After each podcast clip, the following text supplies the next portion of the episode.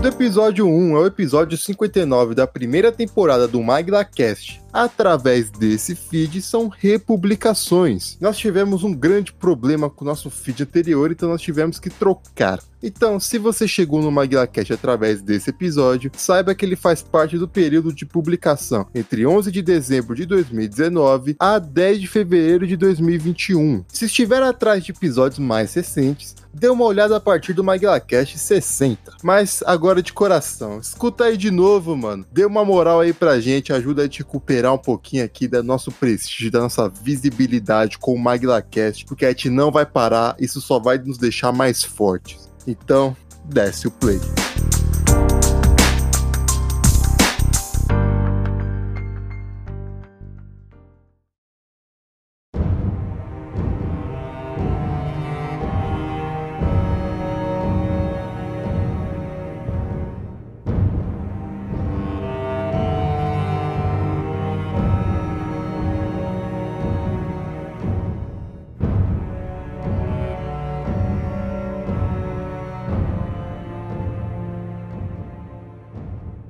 Hey, hey, os nossos bem-vindos ao 27 MaglaCast, 27 de muitos. Eu sou o Alone falando diretamente da Batcaverna e o Bane do Tom Hardy é um ser injustiçado. Eu sou o Morcego Negro, diretamente de Riacho Doce, e eu não mato criminosos, eu só os espancos, até morrerem de hemorragia. Não Caralho. peguei a referência, não. Fiz essa, hein? E aí, aqui é o Kaique, falando diretamente do Asilo Arkham. E por que está tão sério? E aí, aqui é o Polônia. E Alone, alguns homens só querem ver o circo pegar fogo. Eu pensei que ia ter menos referências desse filme, mas não. O pessoal gostou do segundo filme. Que depois de todas essas entradas aí chamando o morcego, nós estamos aqui para falar, na verdade, da trilogia Nolan. Seus 15 anos aí, o primeiro filme lançado em 2005. Mas antes já rolou. Já bolou?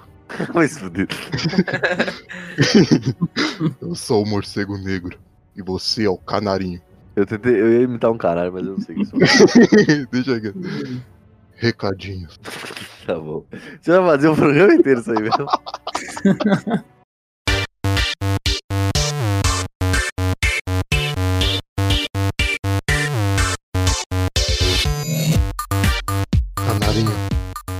Riacho Doce precisa de nós. Ah, vai se fuder. Eu tenho um jeito muito melhor de fazer isso, Jabu. O que, que nós temos para bate-avisar nos nossos bate-recados? Nossa senhora, a nossa bate-semana do nosso bate-podcast. Bate- Exatamente. Inclusive, eu lembrando aqui, né, fazendo uma- um adendo antes da gente passar para os bate-recados propriamente ditos, é, eu esqueci de bate-comentar uma coisa. A bate-música. Na- Também, também, a, a bate trilha sonora que não bate falamos. Na, na real, eu, eu esqueci, você já viu aquela cena engraçadíssima do, do desenho antigo lá do Scooby-Doo, onde, onde eles fazem um crossover com o Batman da Hanna-Barbera? Aham, O Batman e o Robin. É, sim, sim. E aí o Salsicha fala, pô, tô com fome, não sei o quê. Aí ele, não, não se preocupa que lá na Bate-Caverna temos bate-biscoitos com bate-leite. Aí o Salsicha, bate-leite? Batman, chegamos à caverna, será que eu posso comer qualquer coisa? Não se preocupe, quando chegarmos lá serviremos bate-leite e bate-sanduíches. It was at this moment that he knew. He fucked up. Bate- Bate-leite? Nossa, engraçado demais. Eu esqueci completamente no programa, mas Tem é uma. HQ disso, do crossover do Batman com o Scooby-Doo e do Batman com o Tartarugas Ninja. Olha só, mas eles falam do bate-leite também? Não, eu não sei. Aí só pedindo demais de mim. É uma pena, uma pena, tudo bem. mas, falando seriamente, nós esquecemos de comentar sobre a trilha sonora, é verdade. Um vacilo aí do programa. Tem um Botamos depois. vacilo maior ainda do copyright que não vai deixar essa trilha maravilhosa de Danny Elfman do Batman de 89. Então, justamente, né? Pô, que merda que não podemos colocar a trilha sonora. Eu acho que é muito por causa disso que a gente, a gente nem comentou também, né? Porque já não podia ter, então Né? falar de Uhum. algo sonoro sem poder colocar ainda é foda. Depois o programa de rock ficou muito triste quando não dá pra colocar música. Porque a gente fez aquela exceção, foi tão bom, mas. Triste. Mas, infelizmente, exceções confirmam a regra. Inclusive, Jamolo, tem um outro vacilo do nosso programa. Hum, E qual? olha só, eu vou contextualizar para os nossos ouvintes. Nós gravamos no domingo, domingo dia 21. No programa, como você vai ver, nós falamos mal de um certo diretor. Ah, é. E no dia seguinte, segunda-feira, dia 22, ele morreu. Que sacanagem, né, mano?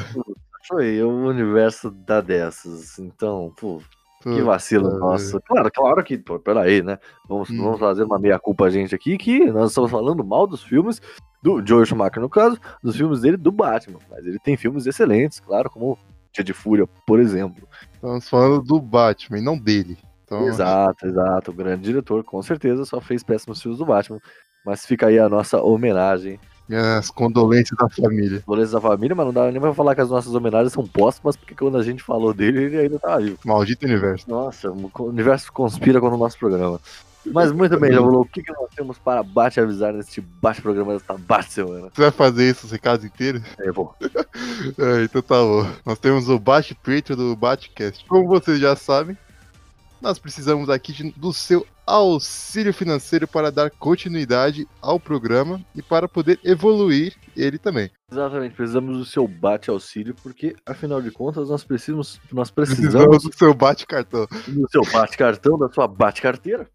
É, mas claro que pensando no programa, porque nós precisamos evoluir cada vez mais o programa e com certeza é, pagar os nossos bate-agregadores, porque eles não são de graça. E já que falamos dos bate-agregadores, já falou onde é que nós estamos além dos agregadores grátis, como por exemplo o Intubil. Antes disso, para ajudar esse Batcast, patreon.com.br MaguilaCast, escolha lá o seu tier de recompensa que você achar mais conveniente. Agora, com isso, nós estamos lá no Bat Spotify, no Bat SoundCloud, no Bat YouTube E no Bate Deezer. e no Bat Deezer que ninguém se importa. Ninguém se importa, mas enfim, estamos lá também. E claro que se você tiver, ah, eu não uso nenhum desses agregadores, não sei o que, babá, eu uso outro bate dos agregadores, não tem problema, você pode falar pra gente aí através eh, dos nossos canais de comunicação. Claro, já falou quais são os nossos canais de comunicação, lembrando suas redes sociais, bate redes sociais. Eu, eu vou parar com essa porcaria de baixo. O Twitter e o Instagram, nós estamos fazendo lá publicações semanais, principalmente no Instagram. Twitter a gente não tá falando muita coisa ainda, mas siga lá no arroba. Não se preocupe porque eu vou começar a cancelar alguns, algumas pessoas famosas no, no nosso Twitter, então isso vai dar uma bombada lá na rede. Você pode zoar o, o Magalzão no nosso Twitter. É verdade, eu posso, vou começar a fazer isso.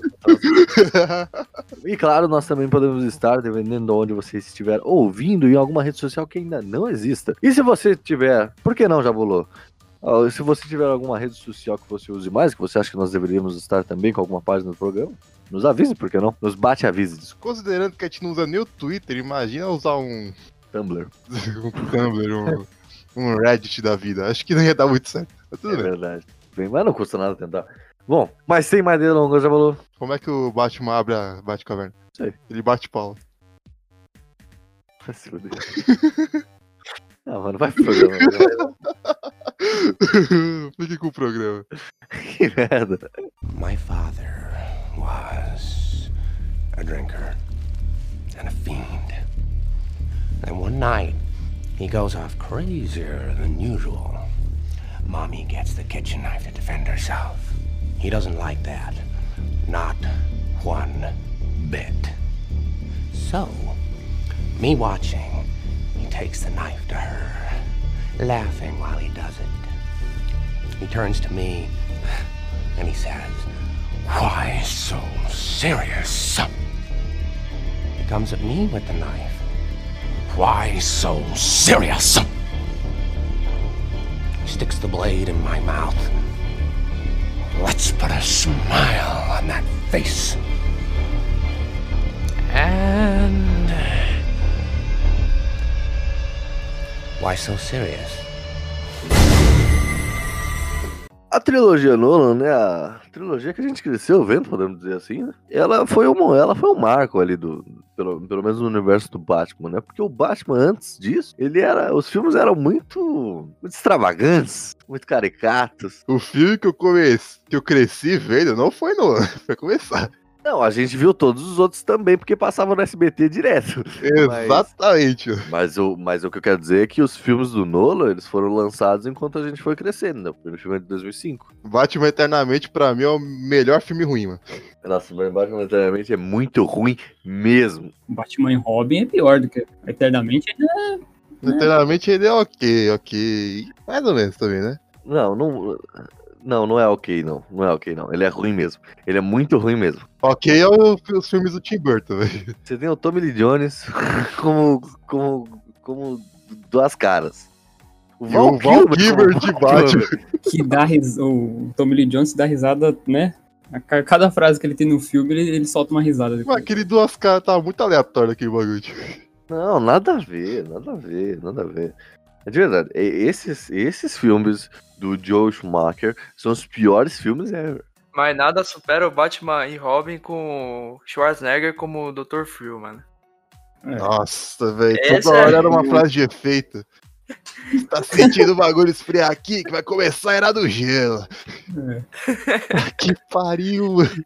Eu, eu, graças a Deus, apaguei esse filme da minha memória, mas as partes do Schwarzenegger com o Sr. Frio, Ah, cara, eu, não eu não como, consigo né? esquecer o Batcard, mano. O Batcard é sacanagem. Mano, eu tinha esquecido o, o Schwarzenegger nesse filme. Você me fez lembrar. Não, mas e a, a melhor coisa do filme, os Batman Milos? Não, não começa. Não começa, puta que pariu. É aquela Vai. porra daquela Batgirl, mano. Nossa, tudo nesse filme é um desastre. Batgirl é sobrinha do Alfred, velho. What the fuck? Pior, esse é, o, esse é o menor dos problemas, João. Talvez um dos maiores seja o George Clooney com o Batman. George Clooney, mano, Val Kilmer, depois George Clooney. Se bem que o George Clooney, mano, acho que dessa leva aí foi o menos pior, velho. Cara, eu acho o Val Kilmer menos pior do que o George Clooney. Eu ainda prefiro um pouco mais ele. O George Clooney tava muito estranho no É que o papel. George Clooney ele é muito galanzão, né? Ele não é o Batman, mano. É o George Clooney, sabe? Você não vê alguém indo lá, você vê o, o- ele. Ele pode não ser Batman, mas ele é Bruce Wayne. É, Sei, não, não é não. Não é não. Pelo menos na vida real. é- Tá, tá bom, tá bom, tá bom. Sim. Mas aí na vida real, até o Christian Bale é o Bruce Wayne também, mano. O- Porque eu, não, o Christian Bale não é tão mulherengo assim, é? Tem cara, hein, mano. Tem cara, eu, eu vi história, Tem o tem cara, mas ele não é Bruce Wayne, porra nenhuma. meu amigo. Espero ganhar na loteria.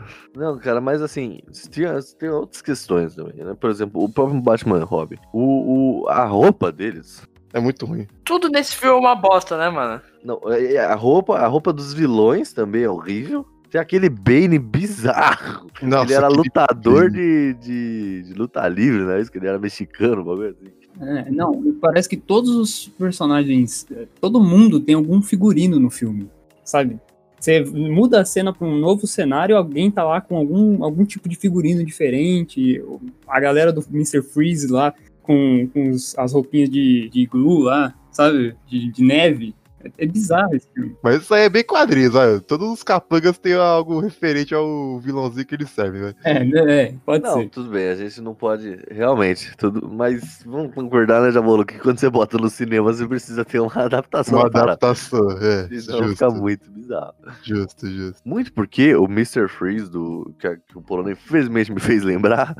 Pô, eu achava que o Batman e Robin era o seu filme preferido do Batman. Você tá Tá maluco. maluco. Tá maluco. Não tem- Acho que não tem uma pessoa desse mundo que vai colocar esse filme aqui como favorito. Ah, tio, não. Deve ter uns loucos aí. Mr. Freeze e a Era Venenosa, eles estão tipo, mano, tamo indo pro carnaval, sabe? é, isso é. A Era é a Uma Turma, né? Ah, mas aqueles filmes todos eram assim, né, pô? O do Tim Burton também. É, é um nível menor, mas sim. Mas é menos, cara, porque o Tim Burton, ele. Primeiro que. Eu vou colocar uma coisa aqui. Senão a gente vai perder muitos fãs aqui, já. Fala. Mas eu odeio o Tim Burton. Eu detesto o Tim. Burton. Eu te detesto as coisas do Tim Burton. Ele visivelmente é o cara perturbado, mas eu gosto de algumas coisas dele, velho. Então, mas tipo, o, o, o, o, visual do Tim Burton, ele. Né, o, o filme, o filme ele é completamente caricato do Tim Burton, né? Os, os dois filmes dele, né? O, o Batman 89 e o Batman O Retorno, né? Aham. É, só que eles, eles ainda são mais escuros, são mais. Não sei, assim, não é tão extravagante. Então, a gente tem que, tem que delimitar um negócio aqui. O filme, do- dos filmes do Tim Burton, ele surge depois da série dos anos 60, né? Maravilhosa. Mas que não era, né, é, não representava o que era o universo do, do Batman, nem o, nem o personagem. Ah, depende da época, velho. Não, ó, eu concordo, mas assim, quando você fala de um personagem que mais, mais das trevas e tal, mais dark, o Tim Burton traz isso, entendeu? Tenta romper um pouco com essa visão só de comédia que, que tinha na série, né? E aí, por isso que o filme, dos filmes, esse, dos filmes antigos, esse é considerado até o melhor filme, né?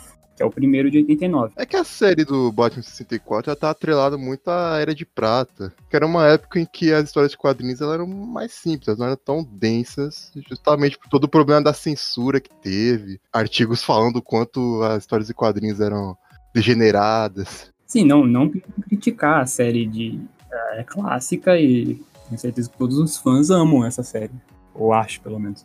Mas é, partiu de uma visão da, até da Warner querendo trazer uma, uma, um realismo, até podemos dizer assim, pra, para os filmes do Batman, que, que surge aí o Tim Burton, que era um, na época não era o maior diretor, mas estava começando e tinha tido um sucesso aí com, com algum um filme anterior, né, o Beetlejuice. Isso tudo que você falou é desenvolvimento dos próprios quadrinhos também. Você tá certo no sentido de falar da, do Batman mais dark indo pro mainstream, pros cinemas. Mas ali na Era de Bronze, já começa mais o afrouxamento assim da censura e você começa a aparecer coisas mais pesadas, coisas que hoje já são um pouco mais comuns. Vou dar um exemplo agora nos quadrinhos no geral. Um dos divisores de águas do, da Era de Prata para a Era de Bronze é a morte da Gwen Stacy no Spider-Man. Uhum.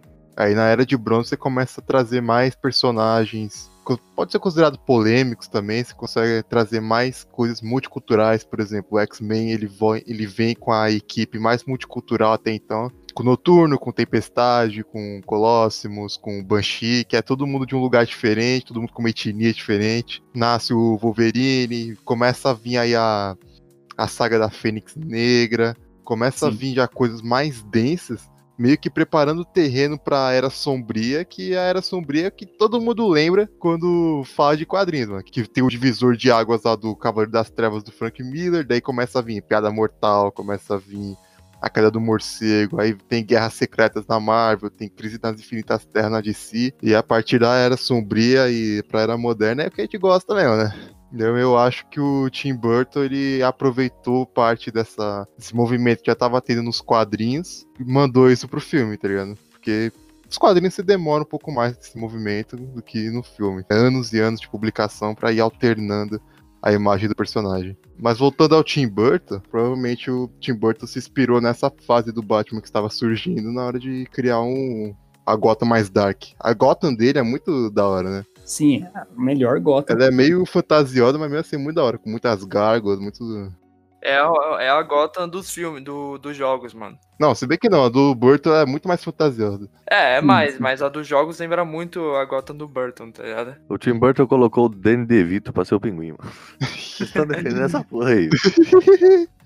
Calma, mas ó, analisando o primeiro filme, tem muitas coisas positivas, como o próprio Coringa, né, do Jack Nicholson, que é... Jack Nicholson, o Coringa Jack Nicholson, ele é bom. Eu, eu gosto dele. Ah, ele é excelente, ele é excelente. É, nessa era que eu acabei de explicar, começa o desenvolvimento do Coringa como um psicopata, que antes disso ele era parece do crime, era um cara que fazia crimes divertidos. Sim. É. Legais, é tipo do César Romero mesmo, tá ligado? O Comete é do Batman. Eu não lembro, o Coringa dos quadrinhos, ele começa a ficar psicopata em qual HQ mesmo? Puta, tipo... aí, em qual HQ eu não vou saber te dizer, cara. Não. Mas há, há um desenvolvimento maior do Coringa. E assim, a partir da era. A partir da era de bronze, em que as coisas vão começar a ser mais soltas. Mas calma aí, eu, eu até eu entendo o que você tá falando, eu dou valor, boto fé. Mas a parada é a seguinte: um sujeito que me tem a capacidade de, de prender dois malucos vestidos e prender ele, sei lá, numa serra de cortar tora de madeira, esse cara aí pra mim é um psicopata. não, beleza. Normal, esse sujeito não é. Ele só queria ver o Cico pegar fogo, amigo. Exato. Ele sempre foi psicótico, isso é verdade, isso é verdade. Só que antes a abordagem do Coringa, com a maioria dos vilões também, era algo muito mais cômico. O Coringa no quando ele colocava um cara lá no, na tora de madeira para ser cortado, era mais um plano cômico, uma forma cômica de usar o Coringa, do que a forma psicótica que nós temos em mente hoje, que ele vai manipular o, todos ao redor, que ele vai tentar deixar o Batman mais maluco do que ele já é, hum. como era piada mortal, tá ligado? Uhum. Ele era um bufão do crime, tá ligado? Um bufão do crime. Tá Caralho, ele catava bem no gol também? Cara. Meu Deus, velho. Caralho. Where are you? Here. Eu queria, antes da gente entrar nos, propriamente na trilogia do Nolan, falar um pouco dele. Porque o Nolan, cara, ele é um, ele é um, ele é um excelente diretor, ele tem excelentes filmes. Ele é uma pegada muito diferente do, do, né, do, do Tim Burton, como a gente falou que foi o melhor diretor antes, né? Porque ele, ele não é tão caricato, mas ele tem certas marcas dele. Por exemplo, os filmes dele são sempre, sempre tratam de questões muito profundas. A gente pode dizer que o Nolan é o. dos últimos 20 anos, o top 3 diretor atual, né? Possivelmente. Eu acho que talvez, hein, cara. Eu acho, eu acho que, mano, porque ele só faz filme tipo de excelência, né, mano? Vamos pensar aqui. Amnésia, Dunkirk, Interstellar, Interestelar, é verdade. Origem. A Origem, é verdade. Vai lançar o novo Tenet, né? É, que tá prometendo. Não, esse ainda não foi, não vamos botar, não vamos botar. Não, não, claro, mas. Eu fiquei. Eu, talvez o filme que eu tô mais E avaliando. a gente tá esquecendo. E ele fez Homem de Aço também, né? Foi produtor, né? É, é verdade. Que o of Steel é do, do maldito lá, esqueci o nome, do Zack Snyder. Zack Snyder. Do maldito. do maldito. Eu não falo isso em 300, hein? Não, o, o- É verdade, hein? O- Não, e o Nolan também fez um filme muito louco com. Eu não sei se esse filme é muito conhecido, eu nunca vi ninguém falando dele. Tem... É com o Johnny Depp e o Morgan Freeman, que chama Transcendente, que é muito doido, uma parada assim. A Revolução? É, esse mesmo. Mas esse filme é muito louco. O Johnny Depp entra no computador, mas. Quer dizer, eu não lembro agora. Uma coisa assim. Beleza. Tem até o Morgan Freeman nesse filme. Tem o Morgan Freeman, pô. É que o Morgan Freeman é tipo o Johnny Depp pro, pro Tim Burton. O Morgan Freeman é pro, é pro Nolan, tá ligado? Ele tá em todos os filmes do Nolan. Ou praticamente quase todos. Ele tá? Eu, peraí. Ah, ele fez todos os Batman Sim, ele é o Lucy Fox. Ok. E. e fez esse aí, ó. Isso aí mesmo. Todos. Quatro. Todos. É mais fácil falar que o Cillian Murphy tá nos filmes do Nolan. O DiCaprio, Não, não, o DiCaprio menos, pô. menos. Que filme que o DiCaprio aparece? Ele aparece na origem, tio. Pra mim é quase todos. Metade dos filmes. O Nolan tem cinco filmes. É os três Batman, Interestelar e Dunkirk. Não, é, ele é, fez aquele filme maravilhoso lá, Amnésia também, que é doido. Ah, ele não, ele é verdade. Ele foi pro- eu ia falar que ele fez o. Eu, mas ele foi produtor também, né? Do, do Batman vs Superman. Ele foi? Oi? Foi. Não acredito nisso. É. E Ih, saiu aquela do- bosta. O conceito do Nolan aí tá diminuído pro Javoloi. Tá, meu? Não, não. Só produtor também. Hum, Ai, cara, mesmo assim, mano. E o Zack Snyder é conhecido por ser um, um ditador dentro dos sets, então ele com certeza não apitou muita coisa. É verdade.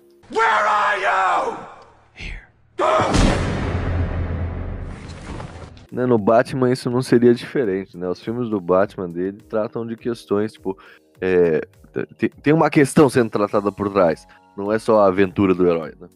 Uhum. É, aliás, eu acho que é pouco a aventura do herói, principalmente do segundo filme, talvez. Eu li um conceito que o, que o Nolan tweetou sobre a trilogia dele, que o primeiro filme é uma jornada do herói, É, sim. o segundo é um, é um filme totalmente de crime, criminal, e o terceiro é um filme de guerra, só que não no sentido de guerra é, Ryan Soldier. Mas assim, pelo Benny ser um, um vilão adaptado de uma forma mais militarizada. É, mas eu não, depois mais pra frente a gente vai falar disso, mas eu acho que não, acho que o, o eu acho que não, discordando dele mesmo, né, mas tudo bem. Exato. É, que no, no terceiro filme tem todo aquele lance lá dele ficar no poço e tudo mais, é bem jornada do herói, assim. Eu acho que não é tão jornada do herói, mano. É mais um bagulho de superação dele mesmo do que uma jornada do herói, tá ligado? Então, isso é jornada do herói. É, superação é jornada do herói, mano. É. Quando o herói se supera, mano.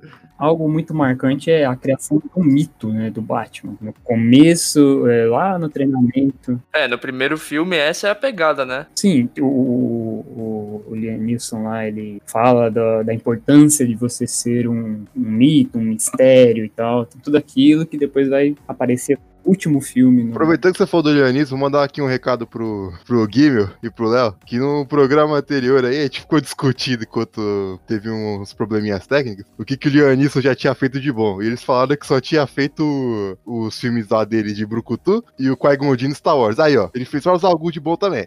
Ele foi um bom Ra's al Ghul, mano. Caraca, eu acho que ele fez tudo. Todos os personagens dele são bons. Eles é Os foda. personagens deles são iguais. É, então, por isso.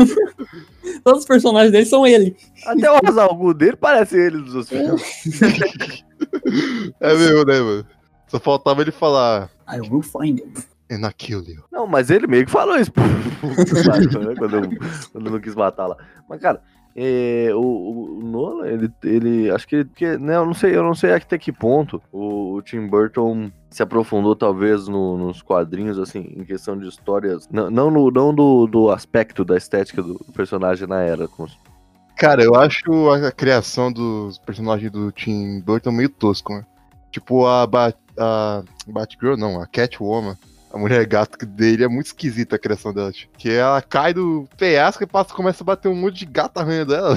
Mas é justamente o que a gente tinha falado, né? São, são filmes muito mais caricatos, muito mais brincalhões do que o que o Nolan tentou fazer, porque o terceiro filme deu uma gri- degringolada.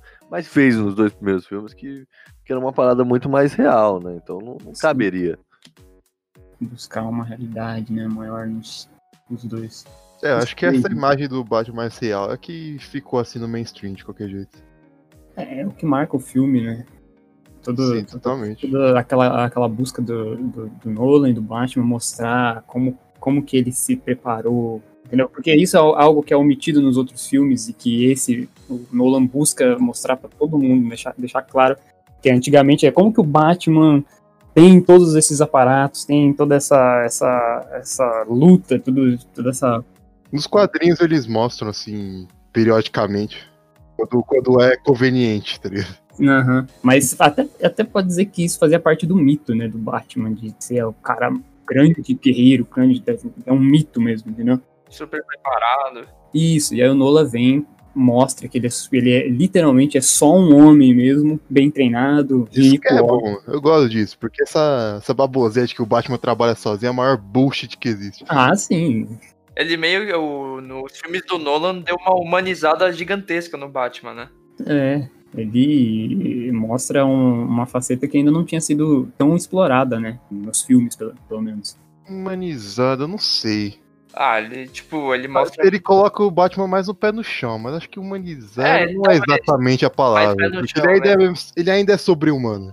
Ah, mais ou menos, hein, Javulô? É porque as justificativas dele ser sobre-humano estão todas lá no filme, tá ligado? Ele consegue.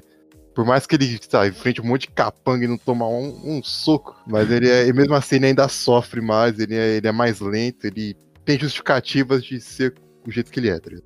Não, então, é tipo, é, no, por exemplo, no primeiro filme lá, quando a gente for comentar isso mais pra frente, né? Quando ele joga aquele. Quando o espantalho taca aquele, o bagulho lá na cara dele. Uhum. É, você vê que ele fica apavorado. No, no terceiro filme ele leva a paulada do Bane o filme inteiro, Não é um praticamente. cara, é, ele não é um cara, tipo, imbatível, tá ligado? Mas lá, levar a porrada do Bane, o Batman tá acostumado. Essa frase saiu muito errada. É, é o que eu falei, ele é uma novinha agora. É foda. Cara, Vamos entrar no primeiro filme então, Batman Begins, lançado em 2005. Inclusive, eu queria pontuar aqui, ó. que Batman Begins lançou aqui em 17 de junho de 2005 e em Portugal só foi lançado dois meses depois. Chupa.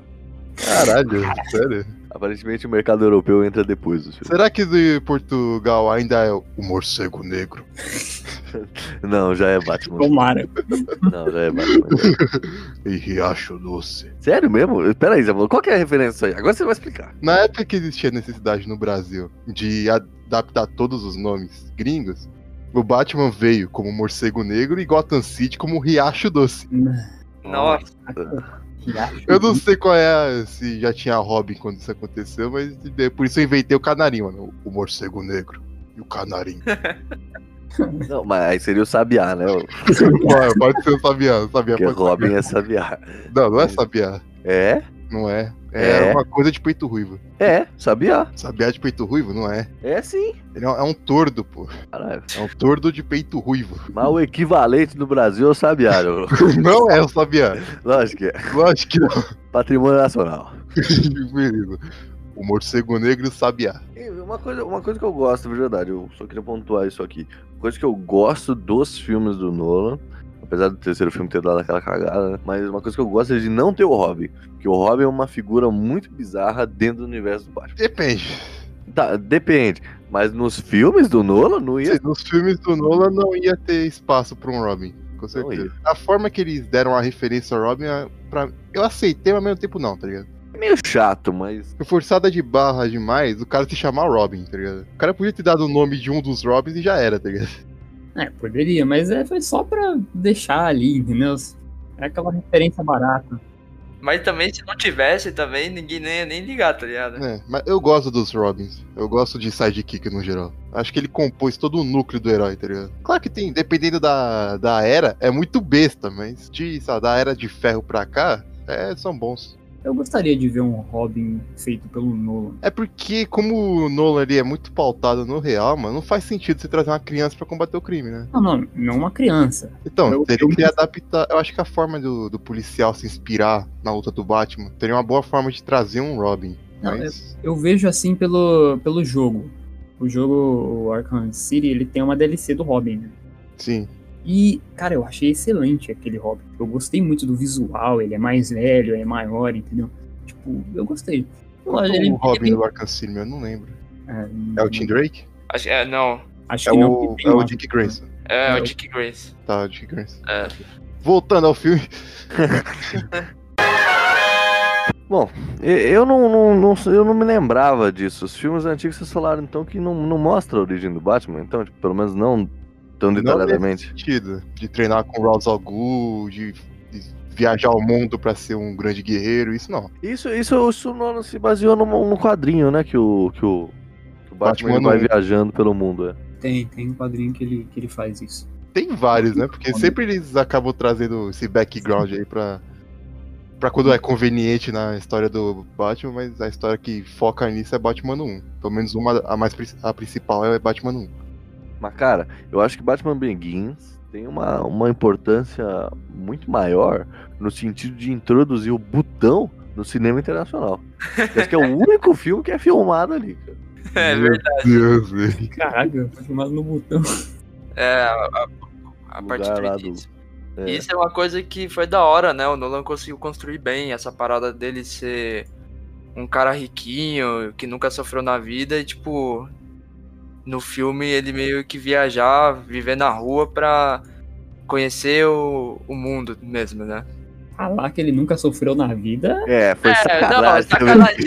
Beleza, perdão. Tipo, é, é, tipo, falo você não conheceu o mundo, entendeu? Uhum, sim. Ele não, ele tava na sua bolha lá. Ele teve uma tragédia, mas continuava com a vida boa. Sim. Não, lógico, tudo bem, mas. É, foi, a foi, verdade seja dita, mano. Não teria Batman se ele se tratasse, né, mano? Só precisava de um tratamento ali. Um psicólogo, um é que o tratamento dele foi nas ruas. Eu, eu- acho positivo que ele não tenha ido se tratar, porque aí ele foi se tratar com os outros do outro lado do mundo. Exato. Eu eu lembro que quando eu assisti, né, a última vez que eu assisti, todas as vezes que eu assisto Batman Begins, melhor dizendo, eu sempre fico pensando, mano, ele podia ter matado o cara, ele não ia fazer diferença. Matado quem? Quando o Hazalgu fala lá, mata esse maluco aí que você entra, você entra pro time. Ah, mas ele mata. No final ele mata. É, Ah, ele é, sim. É porque o Batman, mano, o Batman não mata diretamente pra ter ação, mas tudo que ele faz ao redor mata as pessoas, cara. Bom, o que eu quero dizer é que assim, é, isso, isso talvez tenha sido um, um ponto negativo nesse começo, porque não. Óbvio que eles estão introduzindo as coisas, mas isso foi muito introduzido, assim, muito forte, sabe? Não tem uma justificativa pra ele não matar. Não, é o- tem a que é o bagulho moral dele, né? É, mas isso não é construído. É sim, cara. Ah, é sim, mano. É um pouco construído, eu acho, pelo fato de antes dele deixar a Gotham pra sair numa aventura aí pelo mundo, ele tentar ir até o tribunal lá e matar o cara que matou os pais dele. Né? Só que ele vê, ele vê que não é isso que ele quer e deixa, né? Alguém também o cara, outra pessoa mata ele. Depois ele vai até lá o mafioso também, não não mata ele, não consegue matar e depois joga a arma fora. Isso é um é, É. alguma coisa, entendeu? É a construção dele, dele mudando o mindset de vingança pra justiça. Uhum. E até aquele momento ele tava pensando apenas em vingança. É, não, você você tá certo aqui. Talvez eu sempre mexa no celular no começo do filme. Ah, porra. Aquele momento ali que a gente não tá prestando atenção. exato, exato. Só começa a prestar atenção quando ele Ele já tá, Quando tá lá ele- tá pegando a Aham. pipoca, né? É foda. Caralho. Where are you? E- O primeiro filme também introduz o que vai ser, de verdade, o pano de fundo de todos os outros filmes, acho que com com exceção do 2, talvez, que é os grandes vilões da Liga das Sombras, né? Ra's al Ghul, Talia as Ghul, É, no primeiro só o Raz. só o Ross. E eles Exato. são os verdadeiros vilões da trilogia, né?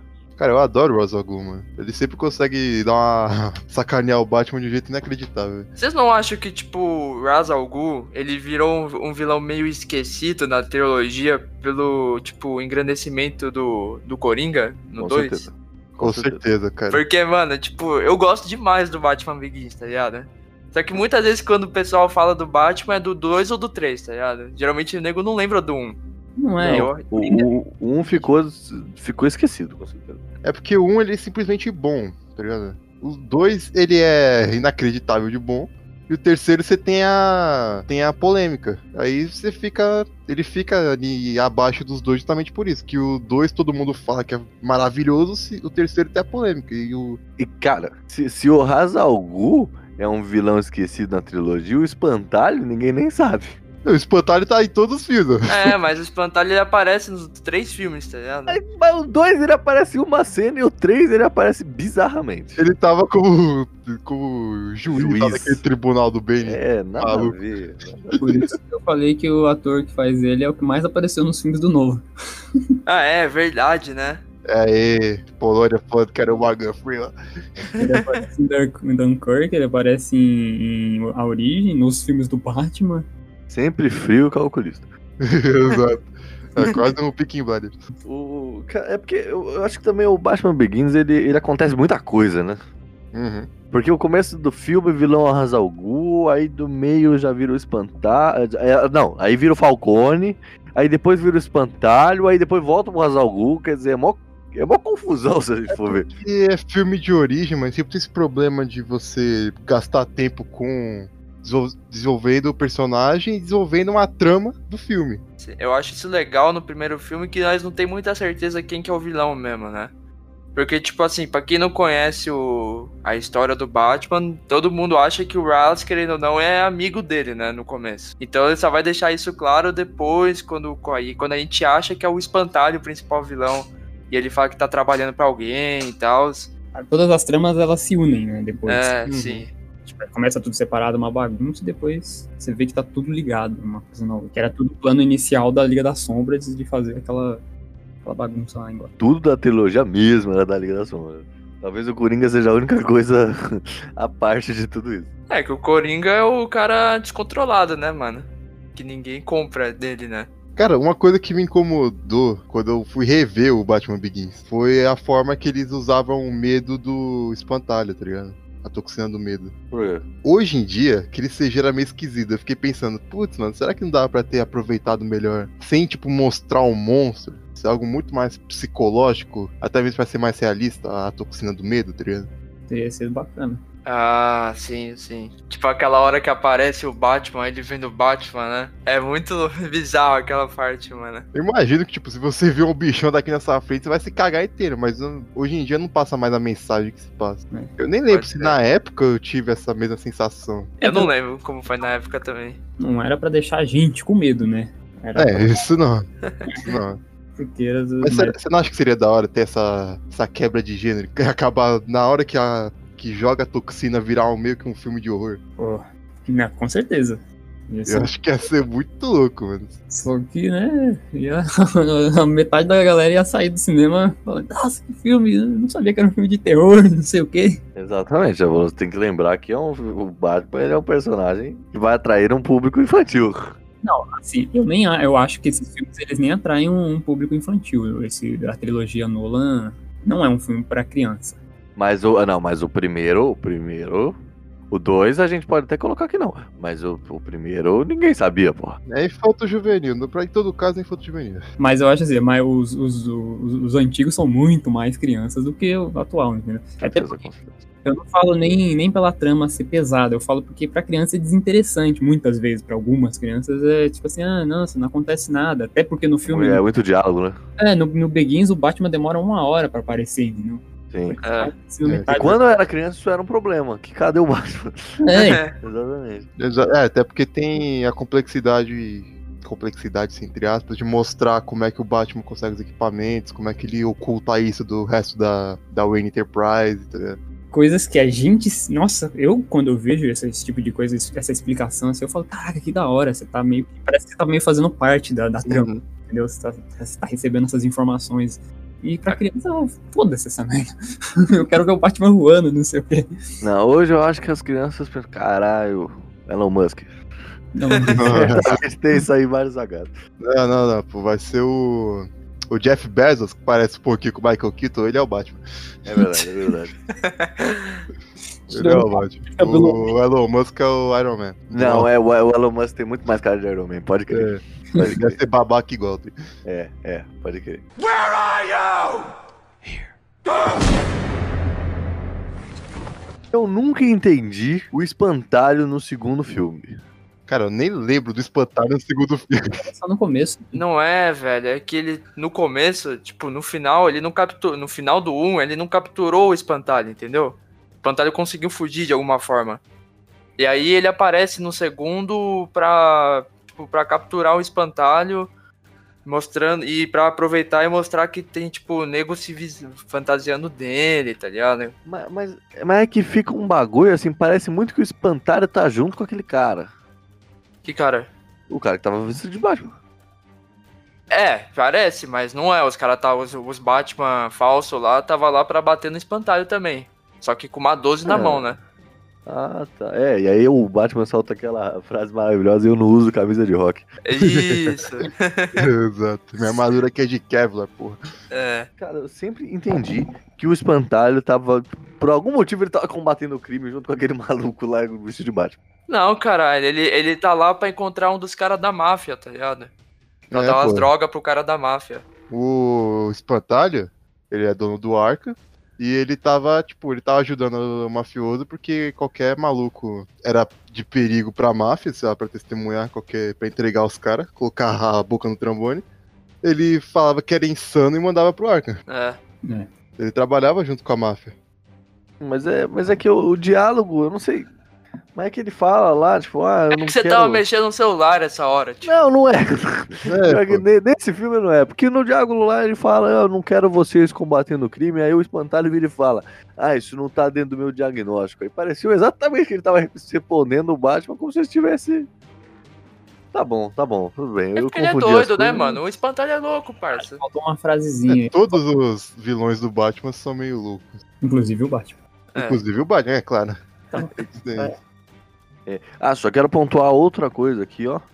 É, Duas coisas, na verdade. Que o segundo filme da trilogia, ele é o primeiro filme do Batman que não tem o nome do Batman na, no, no nome do filme, né? No título do filme. The Dark Knight.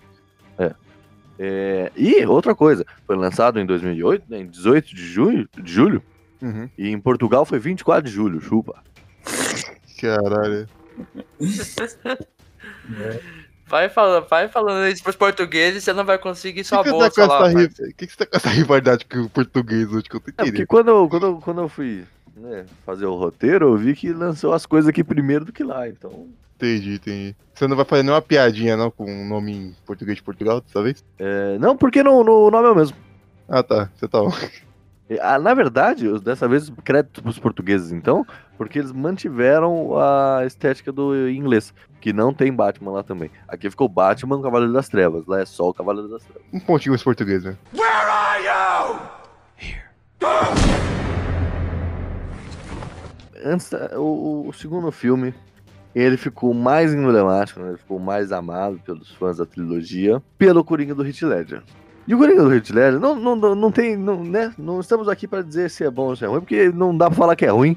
É, É bom, excelente. Não, É é, tipo, excelente, porra. excelente. Não tem, não, tem, não tem uma pessoa que não goste desse Coringa. Mas a minha, a minha pergunta é a seguinte: é o melhor Coringa? E eu vou, eu vou incrementar minha pergunta no programa de Sonic, programa número 10, quando a gente falou o, o Robert Nick do, do Jim Carrey é legal, Robert mas É, é o, é o Roberto Nick Robotnik. é, Dr. Eggman. do, do Jim Carrey é legal, mas é legal porque é o Jim Carrey, não porque é o personagem. Hum. E aí a minha pergunta é a seguinte: o, o Coringa do Heath Ledger é o melhor Coringa como personagem, não como, é, como figura no filme, como Coringa mesmo. É porque você acha o Coringa do Joaquim Fênix melhor do que o Coringa do Heath Ledger. Não, mas aí você, aí você quebrou a cara, porque para mim o Coringa do, do Joaquin Phoenix não é do universo Batman e como Coringa ele é ruim. Concordo.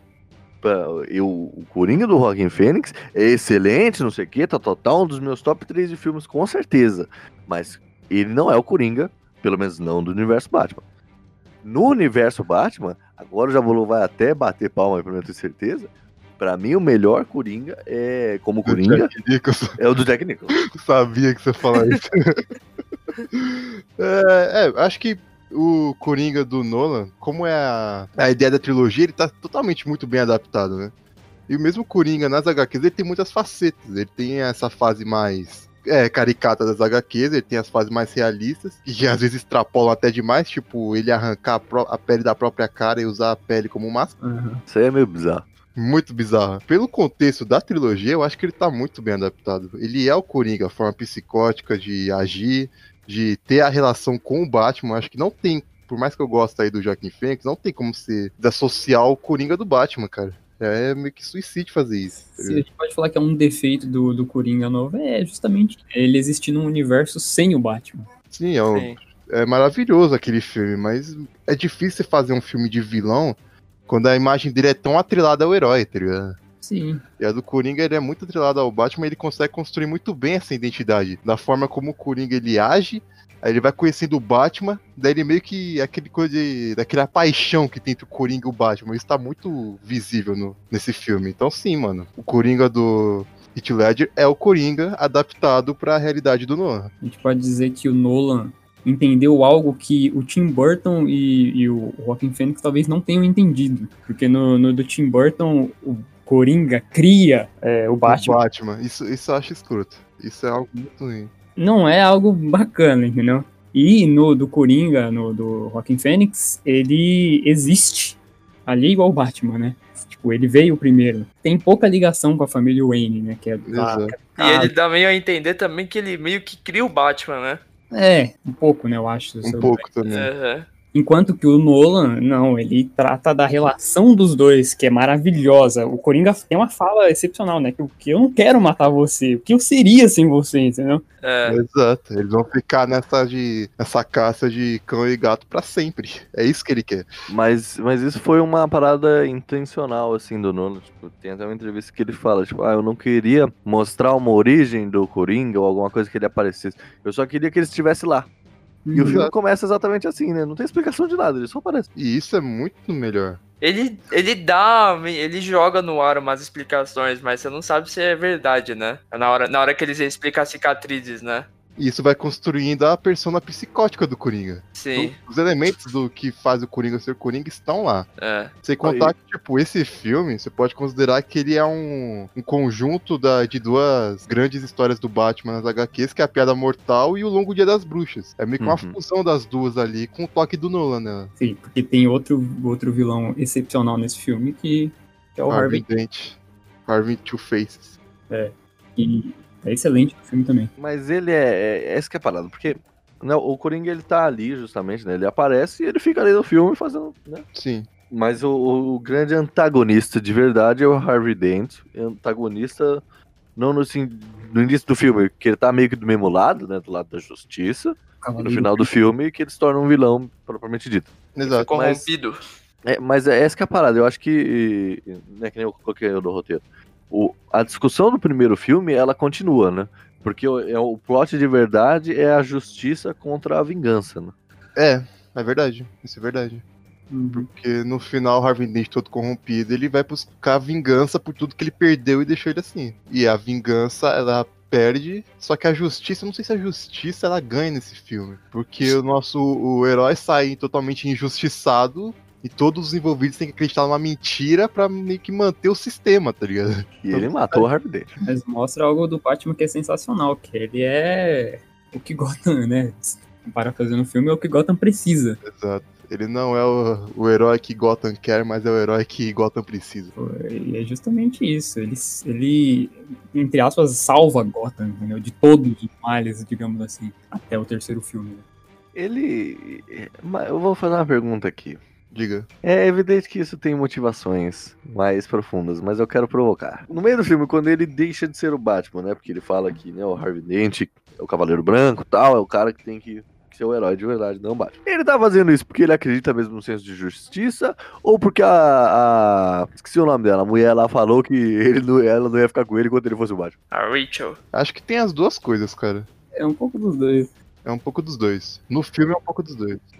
Ele queria ficar com a garota e viu que era uma ótima oportunidade. E ele acreditava mesmo no Dent. Isso É. vem das HQs também, do Longo Dia das Bruxas. É bem parecido a história, no sentido de que a promotoria, o Gordon e o Batman estão, uniram forças pra enfrentar os mafiosos. Eles colocaram o Coringa junto desses mafiosos no filme e meio que trouxeram um pouquinho do, dos elementos da piada mortal, do Coringa tentar fazer um cara bom enlouquecer. Só que na piada mortal é com o Gordon e não com o Dent, tá ligado? Então eles meio que juntaram isso até que faz sentido. Casou perfeitamente. Até porque no Longo Dia das Bruxas, o Dente ele também passa por esse, por esse processo de enlouquecer. Só que no Coringa não tá envolvido nisso. Tem. Ele perde também a Rachel, ele, ele queima a cara, ele perde muita coisa até no fim enlouquecer e agir como agiu no filme. Tornar o Two-Face, de fato. Eu acho que o Duas Caras ele fica meio apagado por causa do Coringa, mas ele é, nossa, é um ótimo personagem. Olhando agora pro filme, assim, todas essas análises, um Cara, eu acho que ele fica apagado como antagonista direto do Batman, mas como construção do personagem, eu acho que ele não fica apagado. Eu acho que ele tá de igual pra igual, tá ligado? A gente tem um vilão que não foi construído no sentido de, de ter uma origem, ver ele cair, enquanto que. E esse vilão interfere diretamente na queda do outro, tá ligado? Uhum. Eu não sei se ele fica tão abaixo do Coringa assim nesse sentido. Eu Uhum. acho que ele fica esquecido porque ele tá justamente, como o Jabolo falou, muito atrelado. Então, talvez não dê pra, pra, pra tirar uma coisa da outra, mas certamente, tipo, o, o sentido de antagonismo acabou pro, pro grande público, acabou ficando pro Coringa mesmo. É, que a gente quando lembra do segundo filme, é, só vem uma coisa na cabeça, né? Que é o Coringa. Mas, mas quando você vê o Coringa na cabeça, sempre vem a, A imagem o fato dele ter enlouquecido o Harvey. Sim, sim. Na É. verdade, não. Quando eu lembro do Coringa, essa é a terceira coisa que me aparece, Jabolo. A segunda coisa é ele ter enlouquecido o próprio Heath Ledger. É, mesmo. é, né? Eu tô falando só do filme, não do produção do filme no geral. Isso, isso foi meio. Isso foi meio. Na época, assim, eles fizeram mó, mó né, marketing em cima do, do Coringa.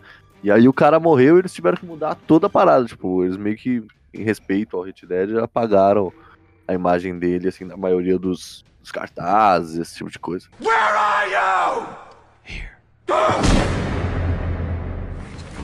Eu lembro que eu fui assistir esse filme na Argentina, que eu tava lá quando lançou, mano. Em espanhol eu falei, ai, caralho, Puta que pariu. Pequeno eu não entendi porra nenhuma. Aí meu pai teve que me contar o filme todo depois. Caraca. Que droga, hein? Isso deve ter sido uma péssima primeira experiência. Ah, não, foi da hora, velho. Mas... Quantos de vocês lembram primeiro da voz do Hit Ledger ou lembram da voz do Márcio Simões? Eu quero dizer uma coisa, que eu nunca vi um filme do Hit Ledger que não fosse dublado. Então eu não sei a voz do Hit Ledger. É, o filme do Batman eu sempre vi dublado também, mano.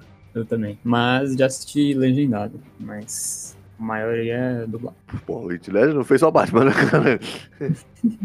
Mas praticamente foi só o Batman.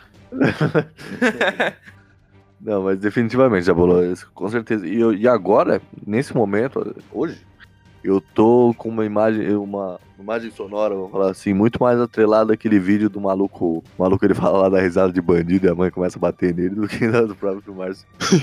Caralho, Vocês não viram esse vídeo, não? eu vi. Então, pra vocês também, a voz do Batman é do Etor Zun. Quê? A voz do Batman também, normalmente vocês estão acostumados não com o Christian Bale ou com o outro, mas sim, sempre Ah, dublado. Sim. É, porque é aquela parada que a gente falou, né? Porque a trilogia Nolan foi a trilogia que a gente cresceu assistindo. E esse negócio de ficar assistindo filme legendado, a gente só pegou depois de velho, né? É. É. Isso é Quando verdade. passava no SBT, passava no dublado, pô. Tipo que hoje eu não consigo mais ver filme dublado, mas eu não consigo ver os filmes, tipo, que eu vi antigamente legendado. Sim. E o Batman é um, de- é um desses. Eu assisto dublado porque eu curto a dublagem brasileira. E, Eu amo a dublagem brasileira. Principalmente em desenho. E nossa, não. Isso aí eu nunca não assisti. Nunca legendado. Eu só, fui, eu só assisti Toy Story legendado no cinema porque não tinha o dublado. Eu assisti aí recentemente a terceira temporada de Justiça Jovem, que inclusive é uma das melhores séries da DC, legendado porque não tem dublado, e foi um sofrimento. Tanto que você viu que saiu o novo filme da, da DC, aí trocaram todos os dubladores, deu mó.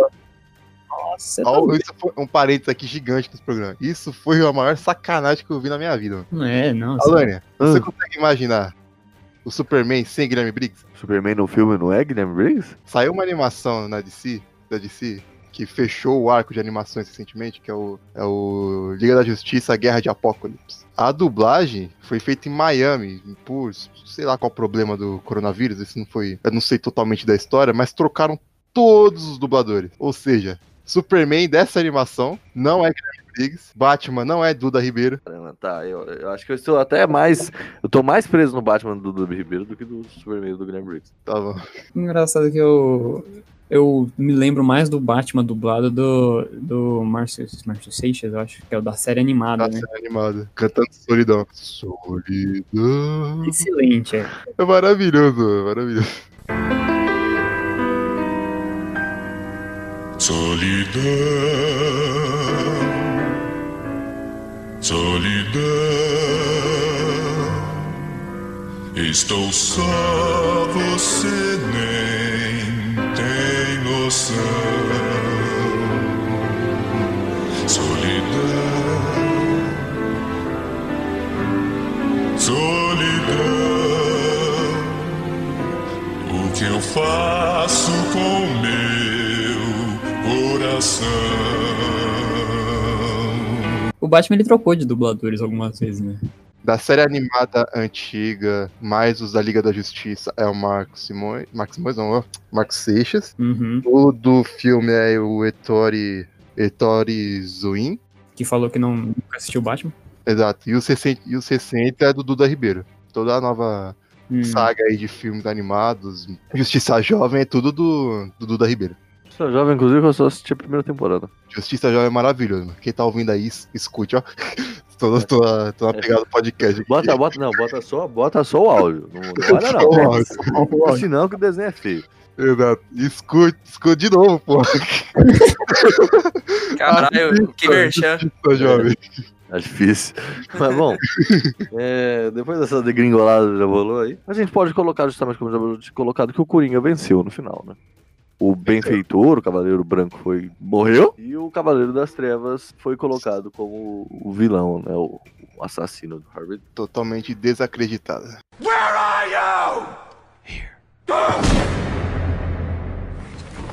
E aí nós chegamos no terceiro filme, terceiro filme lançado em 2011. Aliás, perdão, 2012. E dessa vez foi lançado ao mesmo tempo em Portugal e no Brasil. É porque o Brasil cansou ou Portugal conseguiu alcançar? Boa pergunta. Acho que foi uma unidade da Warner. Parou com essa porra de lançar primeiro em um lugar, depois em outro. Se bem que isso ainda acontece hoje em dia, mas tudo bem. Nesse filme a gente tem justamente a, a volta né, do que a gente tinha falado do- dos verdadeiros vilões, né? Que Liga era a Liga da Sombra. Exato. Bane. Bane, criticado, criticado Bane do Tom Hardy. Eu gosto do Bento Hardy. Quem não gosta do Bane é você, mano. É, Eu? é tão criticado assim. Sempre fala mal. Pô, Guilherme Briggs do Blue Bane, pô. Eu gosto da voz original do Ben. É, né, porque é, todo mundo fala mal do, da voz do Tom Hardy, mas eu gosto da voz do Tom Hardy. É porque aquela é a voz do Tom Hardy, mano. Ele não tá forçando nada, aquela lá é a voz dele, velho. Até, Exato. até mesmo sem a máscara. I break you. É muito engraçado. É muito bacana. Then I will break you. Eu gosto do Bane, pô. O Bane é um dos melhores vilões do Batman. É porque no final do filme deu uma cagada, né, mano? Não, cagou o personagem inteiro. Pra mim, no final, quando eu tava assistindo e teve a revelação, eu falei. O erro do Bane foi amar demais. É, não, não, não foi construído aquilo ali. Ficou meio. meio Ficou jogado. bom. Aquela ali Ficou foi um. Deus Ex Machina. Ninguém tava esperando que ia ter a Thalia aos gols. É. Não, até podia ter, mas ela de igual com o Bane, talvez. Ou ele menos capacho dela. Uhum. tá? Ficou muito capangazão, O sabe? bagulho do, do Bane junto com a Liga das Sombras, ela vem no. Ela vem atrelada ao Batman também. Que eu. Que eu deve ter outras histórias, mas eu lembro do Legado do Demônio, em que, tipo, o Ra's al Ghul, ele oferece a mão da Thalia ao Batman, ele recusa e depois ele faz um contraponto com o Bane. Aí o Bane tá como noivo da Thalia. Caralho. Senhora. Tem toda uma, com, toda uma história de que justamente é do filme de uma destruição a Gotham City também. Uhum. E, e assim também, o, o Bane ele vem daquele, daquela prisão lá do poço, e ele tem um figurino muito louco tal, muito, Muito foda, né? Acho muito foda, né? muito mais real, assim. Só que, no, só que aí no final ele é um gado, mano. não dá, não dá. Não, não- Filósofo Piton, já disse uma vez. É que eu, eu acho que, tipo assim, você ficaria da hora se tivesse sido bem construído, né? Acho que não precisava desse, da Thalia ficar se lamentando pelo Bane, tá ligado? Eu acho que a Thalia não precisava nem estar no filme. Podia ser só o Bane, tipo, querendo restabelecer a, a Liga das Sombras. Podia. Bane podia ser um discípulo do Hazal Ghul e Isso, é. tal, é. Mas a Thalia, a Thalia podia estar no filme se não tivesse aquele discurso todo no final de que, ah, o erro dele foi me amar demais, tá ligado? Ah, eu não sei, mano. Pra mim, tipo, o Bane tava muito mais louco do que a Thalia depois, entendeu? Ela é um personagem dispensável. Se você tira ela do. Nesse filme, sim. É, ela é um personagem louco, tá ligado? Mas nesse filme. Se você tira ela do filme, eu diria que ele até um- melhora um pouquinho. Não, pera aí. Sabe, uma, sabe, sabe um personagem que se tirar do filme melhore muito? Hum. A mulher gato da, da Anne Não, não, não. Aí não, foi mó da hora. Não, Não, não foi. A não foi. mulher, a Não foi. mulher gato da Anne é da hora, velho. Desse Não, filme é louco. Me desculpa, cara, mas eu prefiro muito mais a imagem da mulher gata que vai ter agora, que é o cabelo curtinho, negra. Ela tem muito mais personalidade, uma personagem muito mais interessante, representada como vai ser agora no próximo filme. O que já é um tempinho já nas HQs e nas animações. Pra mim, ela não é tanto problema assim, cara. Não, cara, o meu, o meu problema, na verdade, é ter a mulher gato nesse universo. Que eu acho que ela não compõe a parada toda. É muito esquisito. Ah, mas ela não é tão caricata quanto a. a- a- Não, mas não é questão de ser caricato. É porque assim, o, o, o Batman, ele não ia saber que existia aquela figura nos outros filmes. Foi completamente jogado. Como essa trilogia do Nolan, ela é muito mais pautada na realidade, acho que ela não precisava de uniforme, tá ligado? Podia ser Uma roupa stealth. Ela podia estar na premissa quando o Batman encontra ela, quando sabem as primeiras histórias dela, que é justamente o que ela faz, que é uma mina que atrai os caras que pensam com a cabeça de baixo e rouba eles, tá ligado? Acho que não precisava transformar ela com um super traje, tá ligado? Ela podia ter continuado essa premissa, tá ligado? Aham. Mas eles quiseram dar um parceiro pro Batman, uma parceira. Puta, mas aí. Não, cara, mas pô. Ah, mas pra mim esse não é nem o pior, tipo, o maior problema do filme, não, velho. O maior problema do filme é justamente esse do Bane, tá ligado? E da Thalia, velho. Isso não me incomoda muito. Sabe o que eu acho que mais incomoda nisso? É a... o plot do filme. Eles querem destruir Gotham e eles conseguem uma bomba nuclear. Que está Pô, se essa porra. deteriorando em cinco. Vai se deteriorar em cinco meses. Não, tudo bem. Eles têm que esperar o bagulho detonar. Mas agora o negócio é o seguinte: no momento que o Bane toma o controle, eles falam que deu um detonador. Se a ideia era destruir Gotham uma vez por todas, por que você não explodiu isso logo, mano? Não, é, não, não, não, não- É que você tinha que esperar o Batman se restabelecer, né, mano? Exatamente. como o plot do filme faz sentido ter a queda do herói e voltar. Mas como o plano não faz sentido nenhum, é quadrinhos isso, tá ligado? O cara tem que ter o confronto final antes de tentar dar, fazer o plano, tá ligado? Então, ele estava tentando se retomar o poder, entendeu? Como se o povo, né? Ele fala isso na. na, na- Mas a ideia era, assim, desde o início, era destruir Gotham. Sim. Pra que, É, que tipo- eles iam criar esperança se era só apertar um botão, velho? Mas é justamente isso, acho que é por causa do negócio da Liga da Sombra, de criar o medo, de criar aquela angústia, entendeu? De destruir pelo, pelo, por pelo, pelo medo, entendeu? Não sei. A Liga das Sombras ela não é terrorista, mano. No final ela pensa no bem maior. Ah, não sei não, hein, Jabolô. No primeiro filme ali foi um pouco de terrorismo aquilo ali, E hein? outra, o Estado Islâmico também pensa no bem maior, maluco. Mas o bem É. maior deles. Maior deles, justamente. Não, cara, mas eu também eu concordo com isso aí que você falou, João. A Liga das Sombras, ela não é um bagulho terrorista. Então ali eles se exporam completamente. Eles Exato. mostraram pro mundo, nós somos a Liga das Sombras. Exato. Eles jamais fariam isso. É, sim. Exato. Quer dizer, vou falar só alguns quadrinhos. O Ra's al Ghul, ele pensa, tipo, no, no bem maior do planeta, assim. Tipo, ele quer, tipo, controlar a humanidade porque a humanidade tá cagando pau, tá ligado? No, no filme é um pouquinho diferente. Não é tão diferente assim, porque ele também quer acabar com Gotham, porque a Gotham tá numa desgraça. Sim. E ele é interrompido, né? Exato. Mas se a ideia era acabar com o Gotham, pra que ficar cinco meses de, de alerta marcial, velho? Sabe o que é legal da, tipo, Liga das Sombras? É porque eles nunca agem, tipo, com eles botando a cara, tá ligado? Exato. Tipo, até no jogo foi desse jeito também. É eles por trás, sabe? Tipo, eles agindo por trás do, do, das- dos bagulho. Uhum. E aí no final você vai lá e você vê que é os caras, entendeu? E aí no terceiro não tem essa parada. É tipo explícito. Tudo bem que, tipo, em nenhum momento o Bane fala que ah, né, a gente é a Liga das Sombras, mas ele, né? Fala, ele fala assim, pô. Ah, Ele ele fala- fala. Só pro Batman. Hum. É, ele fala só pro Batman. Pô, fala pra- justamente pra quem não podia falar. né? Nem tudo é como nós imaginava. Eu não acho o filme terceiro ruim. Só que ele é claramente inferior aos outros dois, mas. Cara, É. não, mas muito, muito. Só que eu acho que esse, o problema de ter segurado a porra da bomba pro Batman poder fazer a queda e o retorno do morcego, que é ruim, tá ligado? Mas sabe, Porque eles, eles tinham a faca e o queijo na mão pra destruir Gotham, e não destruíram, tá ligado? Aí, mano, no final os caras não vai destruir, né, Jabô? É um filme Eu de sei herói. que não, cara. Mas, Ah, cara, mas dentro da história, não, né? Pelo menos dá uma justificativa melhor, né? é, velho. É, lógico. Justamente por isso, pra causar o medo. Pelo menos foi o que pareceu A filme. não ser que, sei lá, tipo, na hora que o Benny chegou lá no estádio e falou que tem dispositivo, fosse um puta blefe e eles não tinham desenvolvido porra nenhuma ainda, tá ligado? Pode ser, né? Não, mas pera aí, lá no estádio, aquela cena lá do, futebol, do, do, do jogador correndo lá no, no estádio, o bagulho quebrando atrás dele também foi meio zoado. Inclu- inclusive era jogador profissional lá que gravou. Do Pittsburgh Steelers. O uniforme, o uniforme de Gotham City é legal. Nem parece com o do Batman, não, né? Preto e amarelo. Ah, Isso pode ter sido uma referência do, pro. Às vezes ele gostava de futebol americano. Mas, forma, o, eu acho que assim, o- a primeira metade do filme é legal. Totalmente. Depois que o Batman entra na prisão lá e tem todo aquele negócio, eu já acho um saco. É, aquela parte Aí a única coisa legal pra mim do filme são os policiais bundões lá e no, no esgoto. O resto eu acho tudo chato, de verdade. Eu acho que a queda do morcego podia ter sido melhor, tá ligado? Eu gosto da parte que ele sai da prisão, mano. Não, não foi da prisão, tô falando da, da queda contra o Bane. Ah, essa parte também é que- louca. Quando quebra com assim, só que eu acho que dá pra ser melhor, tá ligado? Caralho, ter quebrado ele partido mesmo, né?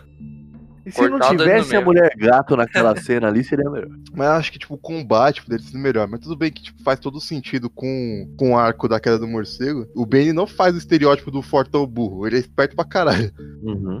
E todas o. na- tanto na HQ quanto no filme, ele cansa o Batman até o final pra depois quebrar ele. Um plano inteligente, né? Ele bola um. Inteligentíssimo. Uhum. Talvez o. A forma que ele quebra o Batman, tá ligado? Poderia ter sido mais impactante. Ele é visivelmente um cabo puxando o Batman ali, tá ligado? É, é que assim, tinha que dar um jeito do cara se recuperar, né? Porque se ele quebrasse o maluco realmente. Não, mas o, o Bane, ele, ele tem esse bagulho, tipo, eu não vou te matar porque isso seria. Todo, todo vilão tem isso, né? Meio psicótico. Eu não vou te matar agora porque isso só seria bom pra você, tá ligado? Ia te O poupar do, Batman isso. ia te poupar do sofrimento, tá ligado? O Bane tem isso também. Tanto na HQ quanto no filme ele tem isso. Que eu, eu vou foder você, vou foder ao redor de você inteiro antes de você morrer. Você só vai morrer quando eu dar permissão. Uma coisa que eu lembrei agora que foi também que o- um dos motivos da, de lá dos cinco meses foi fazer o Batman sofrer, né? Lembra que ele tava dentro lá da, da prisão com a TVzinha? Lembra, lembra. Porque o intuito, um dos intuitos, pelo menos assim, o que eu vejo é que o Bane queria fazer o Batman sofrer, né? Tanto que é por isso que ele não matou ele. Ele, ele faz o maluco curar ele na prisão. Não dá de, já de comer. Coloca uma TV na cara dele. Ele podia ter explodido o Gotham quando ele quisesse. Não, ele podia, eu acho, se ele tinha o dispositivo, né? Mas eu acho que esse blefe que eu falei, acho que é uma boa ju- justificativa pra ter demorado tanto, hein? Mas não, não, não, não, não especificou isso no filme. Não, não especificou, sou eu que tô falando. Mas é que não era uma bomba aquilo, né? Era um reator nuclear, né? Tipo, Mas no final eles tinham um dispositivo pra detonar aquela porra. Só se ele tivesse desenvolvido durante esses cinco meses, tá ligado? eles tinham o dispositivo? Sim, a Thalia, ela tá com o negócio na mão no final. Hum, não lembro disso, faz tempo que eu assisti. Você não assistiu pra vir no programa? Ih! Quando quando o Bane vai no estádio e faz aquele terrorismo lá, ele fala que eles que é, tudo, é melhor todo mundo cooperar, porque a gente tem um dispositivo que vai mandar essa merda pros ares quando a gente quiser. Aí no final, quando a Thalia é revelada, ela tem o dispositivo na mão. E isso, tipo, falta um dia pra bomba detonar normalmente. É, porque o dispositivo sempre teve com ela, mano. Aí é que tá, como ela tava sempre com o dispositivo e Gotham sempre. A ideia de Gotham sempre foi mandar aquela merda pros ares, eles podiam ter detonado a hora que eles quisessem. O objetivo, o objetivo final deles podia ter sido concluído sem a interferência do Batman. É isso que eu tô dizendo. Uhum. Mas aí não seria o Batman. Aí, né, tipo, não, eu sei, mas aí a, gente, aí a gente tem a justificativa, que é quadrinhos, e tem que ter a redenção. Redenção não, tem que ter a queda e o retorno do herói no final. Mas se a gente quiser justificar com coisa do filme, eu tô falando que, tipo, poderia ser um blefe do Bane no estádio e que eles desenvolveram durante esses cinco meses esse dispositivo de detonação. Agora é que agora eu não tô muito lembrado do se, se, qual, se eles desde o começo têm esse dispositivo, se ele realmente funciona, ou se eles. Então, esse dispositivo só é mostrado na mão da Thalia no final do filme. Então, pode ser um blefe do Bane. Mas isso sou eu tentando justificar a plot meio zoada do filme, tá ligado? É um, é um furinho, né? Um furinho. Isso, furinho. Where are you? Pior de tudo, a gente falou dos três filmes e a gente não comentou do, do Gordon. Gente falou um pouco do Gordon. Ele é uma figura importante nos três filmes. O Gordon é uma figura importante pro Batman no geral. Ele é o, o estereótipo de good cop, né? Vocês gostaram do, tipo, da, da parte que ele fala pra, pro Gordon quem ele é? Ele não fala diretamente, né? Ah, pô, mas o, o Gordon fala, ah, Bruce Wayne. Acho que não Então- precisava ter falado do Bruce Wayne, tá ligado? Ele podia ter concluído em silêncio. Cara, o- aquele final tem várias coisas que não precisava ter mostrado, mas. Mas eu, eu, gostei, eu gostei dessa varada dele ter falado pro Gordon quem ele é, tá ligado? Acho que esses dois finais podia ter concluído de uma forma diferente. Nas falas mesmo. Acho que o, Go- o Gordon ele podia ter simplesmente concluído em silêncio, sem fazer aquele, Bruce Wayne, né? Tipo. aquele choque de novela da sete. Bruce Wayne! Começa Podia ter gritado. Se eu tivesse gritado, Bruce ia ser mais legal. Aí o do, do, o do Alfred, ele podia ter só. Não precisava ter mostrado o Bruce depois, tá ligado? Podia ter É. só o Alfred balançando É. a cabeça e acabou, tá ligado? Sim. É. Seria. Que- Quem prestou atenção no filme entendeu, já era. Aham. E claro, né, o Robin no final ali também foi trágico. Cara, isso foi uma forçação, eu achei. Uma nova trilogia aí do Robin. Imagina, era, esse era o plano, tipo, se desse muito certo esse final aí, a galera pedisse, o bagulho ia ser esse. Não, acho que não. Ah, já bolou. Aí você ia ter um filme de Robin, o segundo filme ele ia virar o Asa Noturna, e o terceiro filme ia ser ruim. Porra. Exato. O segundo filme ia ser o Asa Noturna enfrentando o pinguim, né? Não, pô. Corte das Corujas. É porque não existia na época, mas é uma história muito foda em relação à Asa Noturna. E em Gotham no geral. Vocês procurem depois. Corte das Corujas. seria as coisas dos sabiás. Tudo bem. Não, não, melhor. Deathstroke. Exterminador. Nossa, ia ser uma bosta completa. Como que ia ser uma bosta, mano? Ah, ia ser muito louco, pô. Não, o Deathstroke é louco, velho, mas ia ser bom com o pinguim, tio. Não, com o pinguim não. O pinguim é Batman. O pinguim é mafioso. Mas o Asa Noturna dá porrada atrás de porrada no pinguim, mano. Mas o, o pinguim é muito caricato do, pro, pro universo do Deathstroke, não é mais capaz. Pô, mas já tá, falando- nós já tá falando do Robin no, no universo Nolan. Não, no- nada a ver, né? Nada a ver, muito bem. É pra você ver como a gente pode ser produtor de Hollywood, moleque. Where are you? O dia Nolan se fecha aí com esse filme mal menos, comparado aos outros. Mas a gente não imaginava que o que viesse depois ia ser pior. Não, nós já imaginava, velho. Então nós já sabia que não ia ser a mesma coisa. Hum. Não, eu já sabia, eu falava pro Kaique também, mano. Eu falava, não, isso aí vai ser uma bosta, não vai ser nada parecido com o do Nolan. Pera aí, cara. Não, óbvio que não ia ser nada parecido no. Mas pera aí. O o Man of Steel é legal, é um filme bom. bacana. É, é um filme bom. Tal. Sim. Mas é o único bom E- também. E outra, é, sim. E outra, o Zack Snyder vinha do, do filme do, do, do Watchman, que apesar de todos os problemas com a HQ, tal, tal, tal, é um filme legal. É um filme legal pra você que não leu o HQ, mano. Exato. Tá bom, tudo bem, mas como filme, é um bom filme. É um filme. Eu gosto mais Não. do 300. Na verdade, Zack Snyder também vinha de 300, é mesmo? Acho que a premissa, a premissa toda do, Eu falei muita premissa nesse programa, depois eu vou fazer uma Fala contagem. muito em todos os programas. Até os programas que não tem premissa nenhuma, você fala. Exato. Eu acho que a ideia do universo de si no cinema já começou errado, velho. Foi muito mal construída, né? Eu acho que os caras ficou muito na neura de querer, ah não, nós tem que passar a Marvel, nós tem que ser melhor Exato. que a Marvel, nós tem que não sei o que da Marvel. Eu acho que eles pegaram a pior pessoa pra fazer isso. Porque o Zack Snyder não é um cara é, capaz de construir, talvez, as coisas. é, a, a pegada que a DC queria no começo. Exato. Porque o Zack Snyder, ele, ele é muito assim. Ele é muito assim, panteão dos, dos heróis. Ele, Aham. ele coloca os heróis muito como assim, os infalíveis, né? Os, os poderosos, os grandes. Pô, mas isso não deu certo. Ele Não, não, eu- ele não conseguiu construir essa persona. Pelo menos o Superman não. Mas, tipo, não, ele, o Man of Steel, o primeiro filme foi assim. Ele, você tá tem uma boa visão, ah, parece que Não, vai ser da hora. Calma, calma, não, não é, isso, não é isso que eu quero dizer. Ó, vamos falar do, do universo no geral. Eles quiseram construir uma ideia do, do Superman que ele ia ser construído através dos filmes. Antes ele era um cara inexperiente, tá tentando entender o que ele deve se tornar para a humanidade. Aí trouxeram a parte mais realista dele ser questionado como símbolo, como herói, e ser um estrangeiro. Só que eles exploraram isso meio a caralho no Batman vs Superman. Que eles falaram sobre isso e depois jogaram fora, tá ligado? Aí já no Liga da Justiça, eles já transformaram ele como símbolo de herói porque ele morreu. Sendo que ninguém viu esse desenvolvimento acontecendo, tá ligado?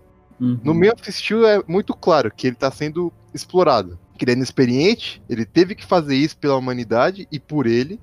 E agora vamos ver no que ele vai se tornar, o que, que ele vai construir pra ele. A partir daí eles jogam a caralha o Superman. No Batman vs Superman tá sendo questionado, aí ele morre e do nada ele é o símbolo. É, Não faz sentido.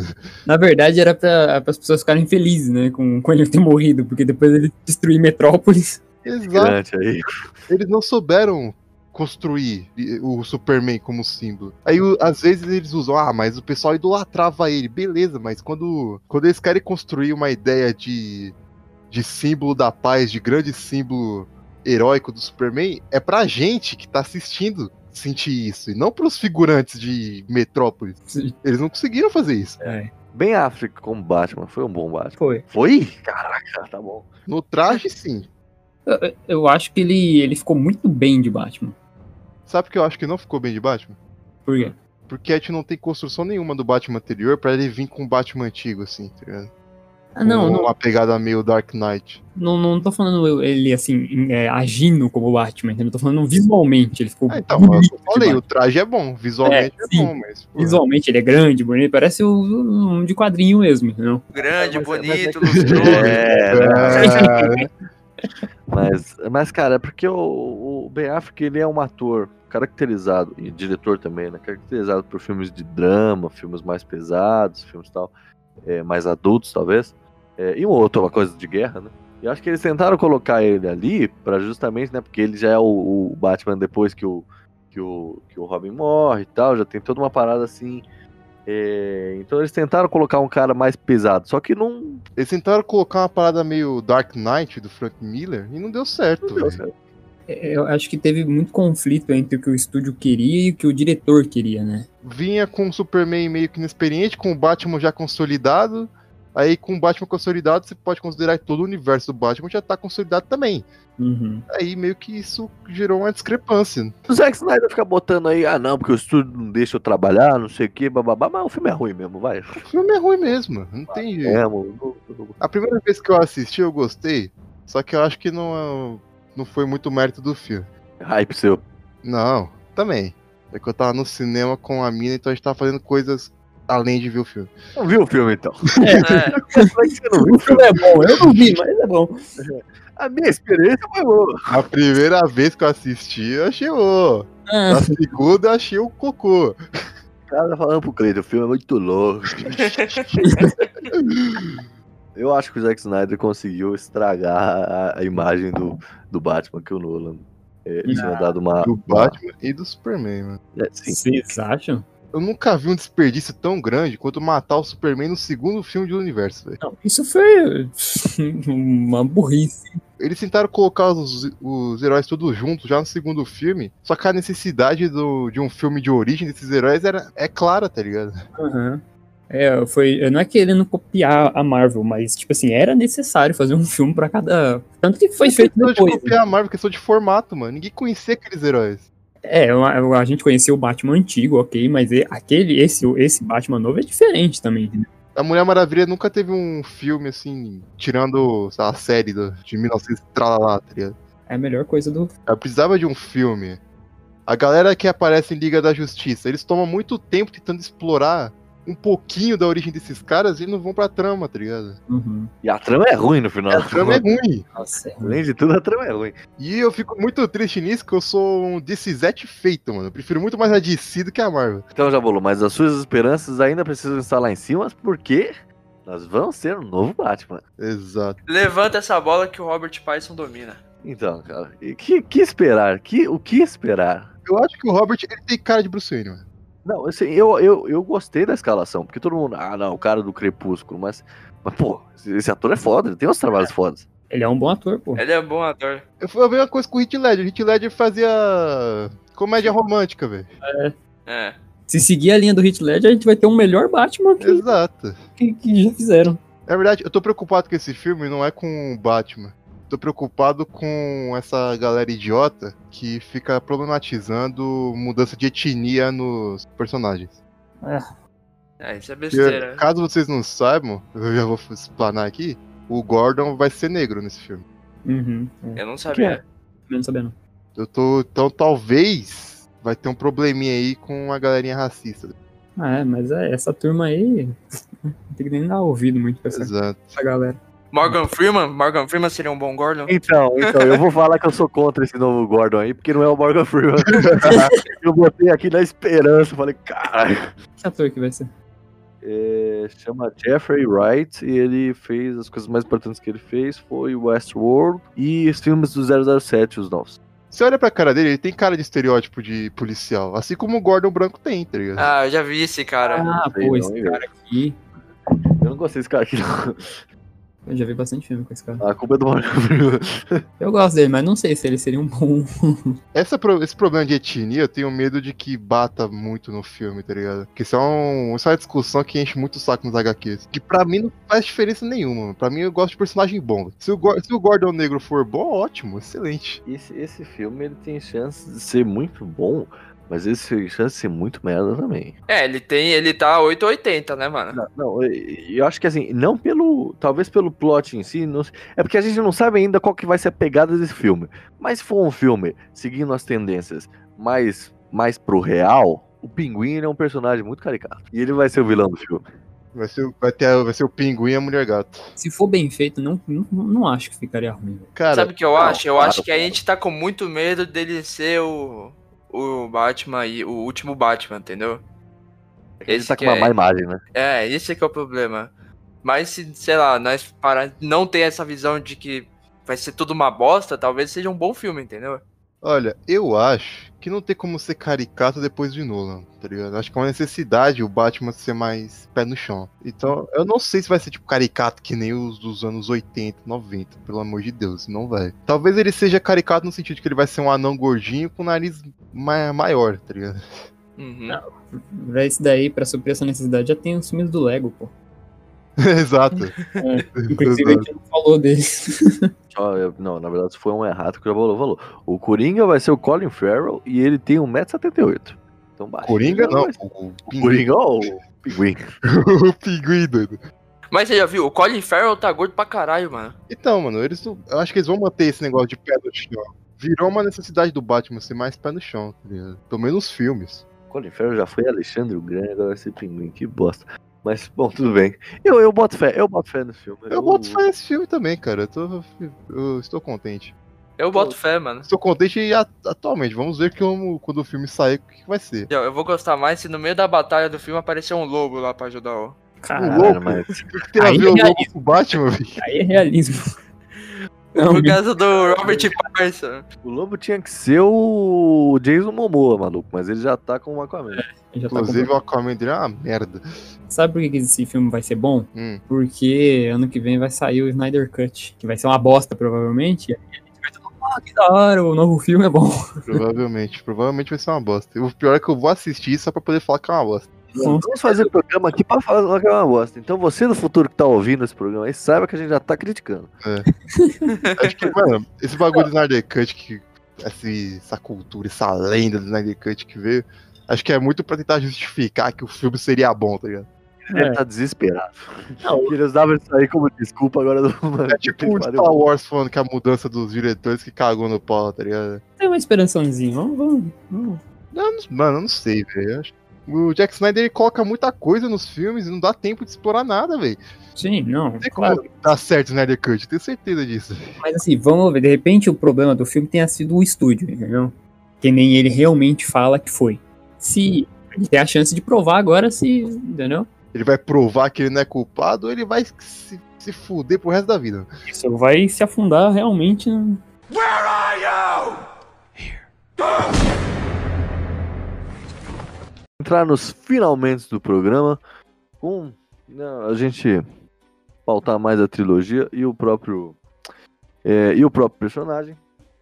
E eu queria fazer uma pergunta aqui pra mesa, na verdade, duas perguntas importantes. Da trilogia Nolan, qual o melhor filme? Essa é uma pergunta injusta, mano.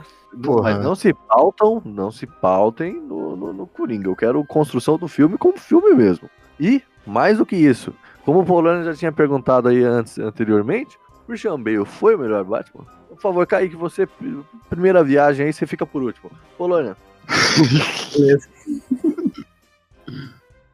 Pra mim foi o, o segundo, mesmo de- pelo Coringa. Tipo, tirando o Coringa, continua sendo. Eu ia falar o Corinthians.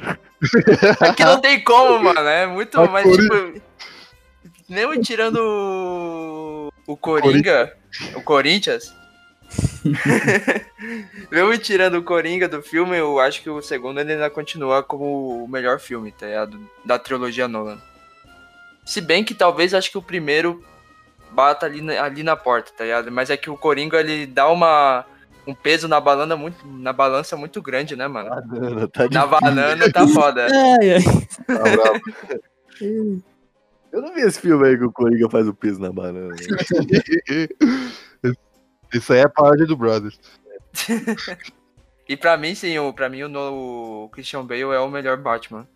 Uhum. De Sim. todos os Batman. Kaique, qual a sua opinião aí sobre as duas, os dois questionamentos aí? Cara, é, pra mim também é o, é o segundo filme, por causa do Coringa, óbvio que é o, talvez o, o melhor vilão que já apareceu nos filmes do Batman. Pra mim, melhor que o do Jack Nicholson. Não, mas calma aí, eu quero dizer uma coisa. Como filme, eu, coloquei lá que como Coringa, como personagem Coringa, eu achava o Jack Nicholson melhor. Mas dos filmes, com certeza o Coringa do. do, do- Esse Coringa é melhor. Sim, o Jack Nicholson é mais HQ, né? Exato, é o que eu quis dizer. É muito bom também. É, então, é o segundo filme por, por causa do Harvey Dent também, toda a construção do filme. É um filme cheio de cenas é, fantásticas. É, Eu, eu acho ele o melhor de, de todos os filmes os dos anos, dos anos 80 e 90 ali não, não me agradam tanto, principalmente depois de ter assistido o, o- a trilogia Nolan. E depois da trilogia também não veio nada muito, muito bom. E o Bale é o melhor Batman também. É o melhor Bruce Wayne? Sim, porque os outros Bruce Wayne não foram muito explorados, né? A gente tem que levar em conta também que o Bruce Wayne, ele é a máscara do Batman. É. Não é o Batman que é a máscara do Bruce Wayne, é o Bruce Wayne que é a máscara do Batman. Sim. Falam muito do, do Michael Keaton, né, como Bruce Wayne. Que ele contrapõe muito bem essa, essa, é, esses dois personagens, né? Que tem o Batman que é forte e tal, que é. Toda a construção do Bruce Wayne de ser um playboy meio irresponsável, mulherenga. Isso, e o Michael Keaton, ele é também frágil, frágil assim, né? Você olha pra ele assim, você não dá muita coisa pelo Michael Keaton. Você não fala, não, esse cara é um guerreiro, eu não vou sair numa, na porrada com ele. Não, ele é. Entendeu? Nada demais, nada de excepcional. Então, Diferente dos Bruce Wayne das HQs, que é bombadão até. não, e o do jogo, que é um armário, né? É, É. pois é. O do jogo principalmente. né? eu acho que o Christian Bale ele, ele, ele, ele trabalha bem nesse, nessa, nos dois personagens, assim, Batman e Bruce Wayne. Funciona. Mas fazendo um adendo aqui, já que a gente entrou nesse bagulho do jogo, o. Pra mim, o Coringa dos jogos do, da série Arkham, mano, é tipo.